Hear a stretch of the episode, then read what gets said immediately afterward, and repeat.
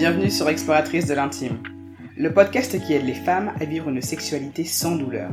Je m'appelle Astrid et mon but à travers ce podcast est de vous partager des outils concrets pour vivre une sexualité épanouissante et développer une relation apaisée avec votre corps. Et pour cela, quoi de mieux que s'explorer? Alors chaque vendredi, sur un ton décomplexé et avec bienveillance, j'utiliserai mon expérience de kinésithérapeute pour vous parler d'intimité, de douleurs sexuelles, mais aussi de recherche du plaisir et de reconnexion à soi. Alors, prête à réveiller l'exploratrice qui sommeille en vous? Coucou les exploratrices Bienvenue dans l'épisode numéro 27 du podcast Exploratrice de l'intime. Aujourd'hui, on va parler de sécheresse vaginale. On détaillera ensemble le pourquoi, le comment et surtout les solutions qui vont vous permettre de pouvoir traiter ce problème à court, moyen et long terme. Alors déjà, de quoi on parle précisément quand on parle de sécheresse vaginale? Quand tout se passe bien, le vagin et la zone génitale, à savoir la vulve, sont des milieux humides. Tout au long de notre cycle menstruel, notre organisme veille en permanence à stimuler en fait la production de sécrétions. Ces sécrétions, elles vont être produites par le col de l'utérus, par la muqueuse vaginale, mais aussi par des glandes qui vont être présentes au niveau des grandes lèvres et des petites lèvres. Tout ça, ça va participer à garder notre vagin et notre vulve comme un milieu humide. L'hydratation naturelle du vagin, elle va être régulée par pas mal de facteurs, des facteurs hormonaux, des facteurs génétiques, euh, les médicaments qu'on consomme aussi et notre état d'esprit, c'est-à-dire notre psychologie va aussi influencer sur l'hydratation de notre vagin. Du fait que notre hydratation soit soumise à autant de facteurs, on peut très bien imaginer pourquoi cet équilibre naturel d'humidification peut être assez facilement perturbé au cours de la vie d'une femme. Donc comme je vous le disais, en pratique, l'hydratation des muqueuses du vagin va être assurée par la sécrétion en continu de mucus qui va être produit par les glandes vulvaires. Il n'y a pas de glandes spécifiquement au niveau du vagin. Ces glandes, ça va être les glandes de Bartholin qui vont être situées à l'entrée du vagin et les glandes para-urétrales qui sont situées de part et d'autre de l'urètre. Cette sécrétion, elle va être contrôlée par nos hormones et plus précisément les œstrogènes. Le corps ne fait rien par hasard. Ces sécrétions, elles vont avoir une utilité bien spécifique dans le fonctionnement de notre corps. Et surtout, ces sécrétions vont être indispensables à notre, santé. C'est-à-dire qu'elles vont aider à maintenir un pH, on va dire, un petit peu hostile aux éléments pathogènes qui pourraient venir se loger au niveau de notre vagin et de notre vulve. C'est-à-dire que ces sécrétions, elles vont garder notre flore vaginale à un pH acide. Et grâce à ça, ça va leur permettre aussi de faire un ménage permanent en portant avec elles toutes les cellules mortes et les germes indésirables quand elles vont s'écouler au niveau des parois du vagin. Donc ça, c'est ce qu'on va retrouver justement au niveau de nos pertes, dites les pertes blanches. Maintenant, il va falloir faire attention à ne pas confondre ce qu'on appelle la sécheresse vaginale, donc comme je vous le disais, le manque d'humidification permanente du vagin, et le manque de lubrification lors d'un rapport sexuel. La sécheresse vaginale, ça va concerner un état permanent, tandis que le manque de lubrification, ça va plutôt se voir dans une situation ponctuelle, c'est-à-dire en rapport avec une problématique d'excitation lors d'un rapport sexuel. Pour rappel, la lubrification du vagin va être aussi importante pour pouvoir avoir des rapports sexuels qui vont être confortables et agréables, surtout quand il s'agit de pratiques pénétrative. Cette lubrification, elle va permettre d'augmenter encore plus l'humidité au moment des rapports sexuels afin de faciliter la, pénétration. Et sous l'effet de l'excitation, la pression sanguine qui va augmenter va permettre de gonfler les vaisseaux de la muqueuse vaginale et grâce à ça va permettre de laisser filtrer un liquide qui va passer à travers la paroi de la muqueuse vaginale, ce qu'on va appeler la transsudation et en même temps, les glandes situées au niveau de la vulve vont augmenter leur production de mucus.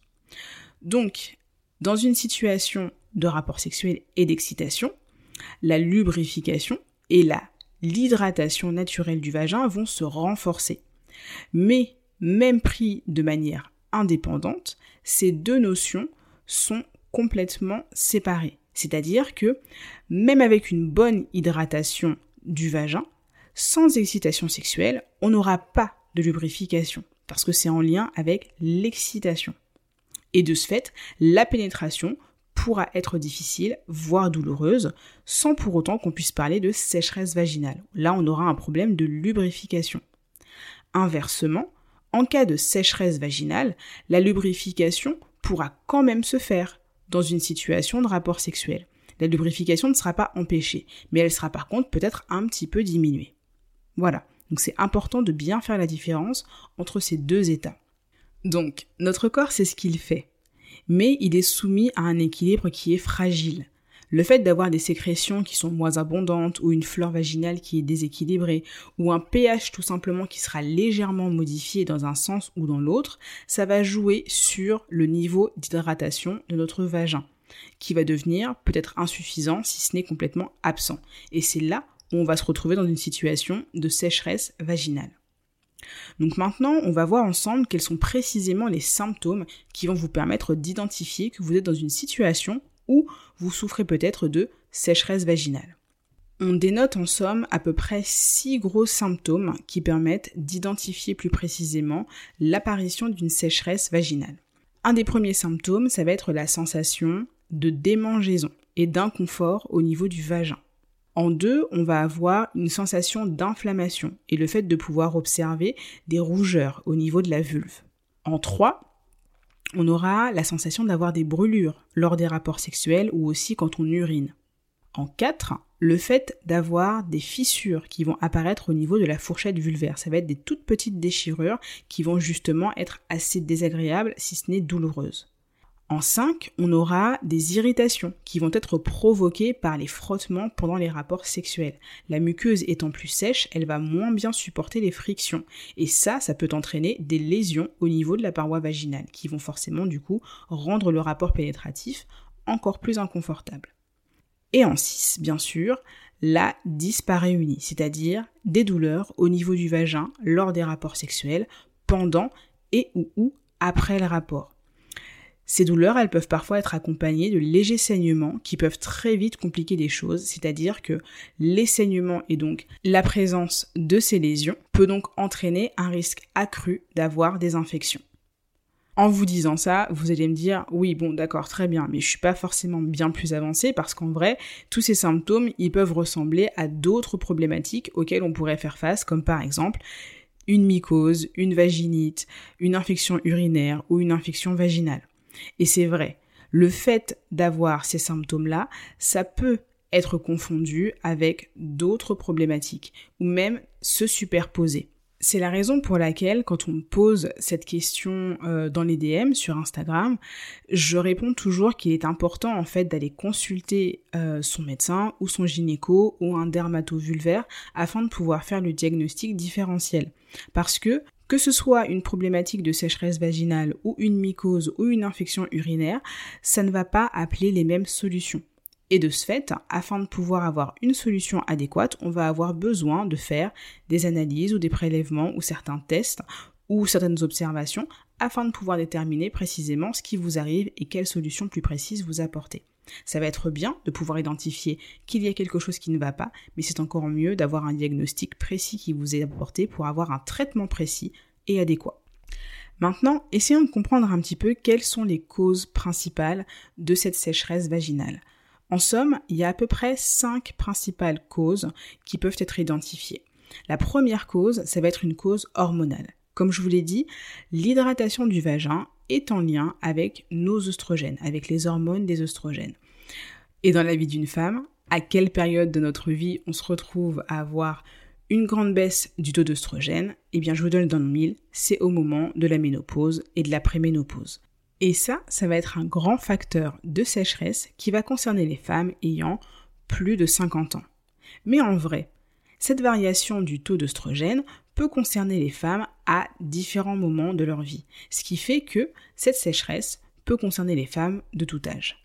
Par exemple, on va observer un changement dans l'équilibre hormonal pendant la grossesse, surtout pendant le premier trimestre, parce que après, la vascularisation va être très très augmentée dans la région pelvienne et ça va rétablir une bonne humidification du vagin. Ensuite, au moment du postpartum, c'est-à-dire après l'accouchement, il va falloir en moyenne 3 mois aux femmes pour pouvoir retrouver un niveau d'hydratation normal. Donc mesdames, si vous êtes dans cette situation et que vous avez de l'inconfort, sachez que ça peut être tout à fait normal. Un autre facteur qui est en rapport avec cette variation hormonale, ça va être l'allaitement. Les hormones d'ocytocine et de prolactine font énormément fluctuer nos niveaux d'œstrogène. Et donc, un allaitement qui va être assez long, qui va durer plus de 3 mois, peut être un facteur de sécheresse vaginale. Enfin, il y a certaines pathologies hormonales comme le SOPK dont on a parlé dernièrement dans l'épisode 25 qui peut être aussi une raison de ressentir de la sécheresse vaginale. Une autre cause identifiée, ça va être les médicaments. Par exemple, certaines pilules contraceptives peuvent provoquer un assèchement vaginal. D'autres médicaments, comme par exemple les antihistaminiques, donc ce sont des médicaments pour lutter contre les allergies aussi. Les médicaments de type vasoconstricteur qui vont être utilisés pour accroître la pression sanguine ou alors réduire localement le flot sanguin aussi. Certains médicaments comme des antidépresseurs ou des traitements anti-acnéiques aussi. Certaines chimiothérapies ou des traitements anti-hormonaux du cancer du sein aussi. Et enfin, certains traitements hormonaux ou chirurgicaux de l'endométriose ou quand on a des fibromes ou de l'infertilité aussi. Une troisième cause de sécheresse vaginale, ça va être les causes infectieuses. Les infections vaginales comme les vaginites, euh, les mycoses vaginales ou encore des infections à streptocoque peuvent entraîner des sécheresses vaginales. Mais l'inverse est également possible. Le diagnostic n'est pas toujours évident, surtout quand les épisodes de sécheresse vaginale sont répétitifs. Il y a un lien étroit entre ces pathologies parce que chacune peut favoriser l'apparition de l'autre. C'est-à-dire que la sécheresse intime va exposer particulièrement votre zone intime aux infections en modifiant le pH du vagin et en provoquant des micro-lésions. Et ces micro-lésions vont du coup ouvrir une porte un peu plus grande aux mycoses et aux vaginites qui peuvent aussi elles-mêmes entraîner une sécheresse vaginale. C'est pourquoi il va être important pour vous de toujours aller consulter votre médecin sans attendre afin de pouvoir avoir un traitement adapté. Même si la plupart de ces infections sont sans risque de complications en dehors de la grossesse, elles sont tout de même transmissibles à votre partenaire, donc raison de plus pour ne pas attendre. Une quatrième cause, c'est tout ce qui va être de l'ordre du psychosexologique. Donc là, on va être plus dans le contexte un petit, contexte un petit peu psychosocial euh, de la sexualité. Ça, ça va être ce qui va être en lien avec les comportements sexuels du couple, comme par exemple bah, le temps qui va être consacré au fait de laisser monter la phase d'excitation, le fait d'avoir aussi une plus ou moins longue période d'abstinence. Ça, ça peut aussi jouer sur votre capacité à pouvoir avoir finalement du désir, suffisamment d'excitation et aussi une humidification qui soit correcte. L'absence de désir, le fait de ne pas s'entendre très bien à ce moment-là avec son partenaire ou d'être fâché ou d'avoir du ressentiment, une mauvaise connaissance de son corps, etc., etc. Tout ça, ce sont des facteurs qui peuvent inhiber un petit peu euh, le bon fonctionnement de votre corps et donc, par extension, l'humidification de votre vagin. Donc ça va aussi être des facteurs intéressants à prendre en compte. Enfin, dernier point, mais pas des moindres, l'hygiène de vie. La consommation de tabac ne va pas vraiment aider parce que la nicotine va avoir un effet de vasoconstriction, c'est-à-dire qu'elle va réduire le flux sanguin au niveau de votre organisme. Pareil pour l'alcool qui va avoir tendance à provoquer une déshydratation. Le stress ou une fatigue chronique ne va pas non plus aider.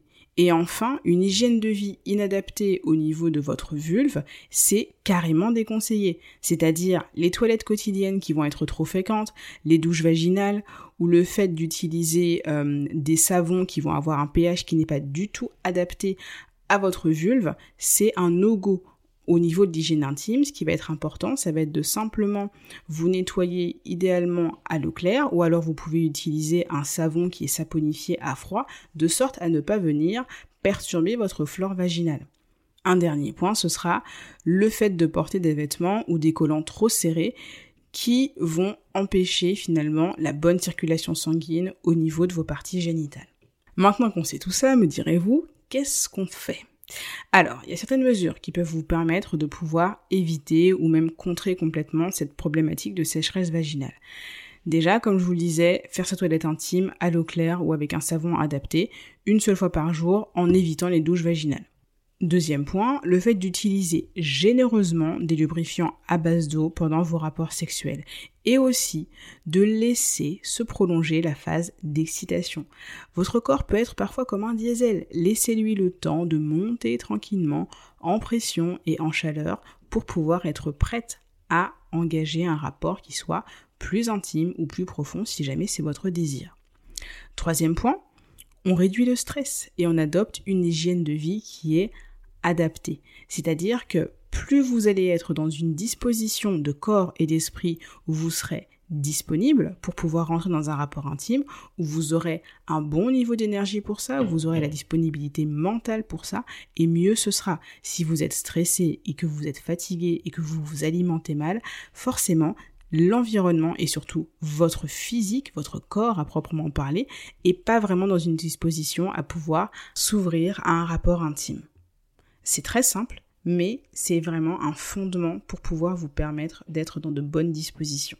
Dans le même ordre d'idée, le fait de s'hydrater correctement, ça va aussi être super important c'est pas moi qui vais vous jeter la pierre, moi-même parfois j'ai du mal à boire mon litre d'eau tous les jours. Mais clairement, je vois la différence dans ces jours où je ne m'hydrate pas suffisamment parce que ça va avoir une répercussion finalement sur euh, la qualité de ma peau, la qualité de mes tissus et surtout aussi ça va avoir un impact sur mes pertes. Et ça, Dites-vous que dans une phase où vous êtes vous-même dans un état de sécheresse vaginale, le fait de ne pas avoir une bonne hydratation corporelle, ça va aussi être un facteur aggravant. Donc buvez de l'eau ou tout autre type de boisson hydratante qui, de préférence, ne contiennent pas forcément trop de sucre pour que ça puisse réellement avoir des effets bénéfiques. Un autre point, ça va être de demander à votre médecin pour savoir si certains traitements médicaux pourraient être à l'origine de cette sécheresse. Donc au moment de votre consultation, n'hésitez pas à faire un petit tour des traitements médicaux que vous avez l'habitude de prendre ou auxquels vous pouvez éventuellement être soumise, de sorte à pouvoir anticiper ce genre d'effets secondaires.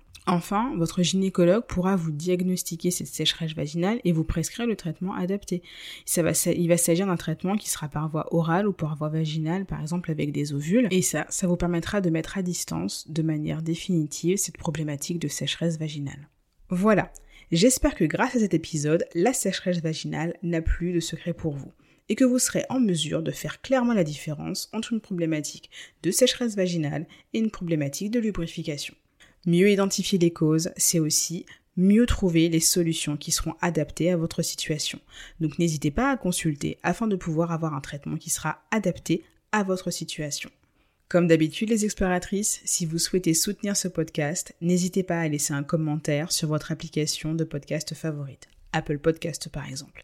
Et n'hésitez pas aussi à me laisser une note 5 étoiles afin de pouvoir faire connaître le podcast à un plus grand nombre d'exploratrices. Prenez bien soin de vous et à très bientôt.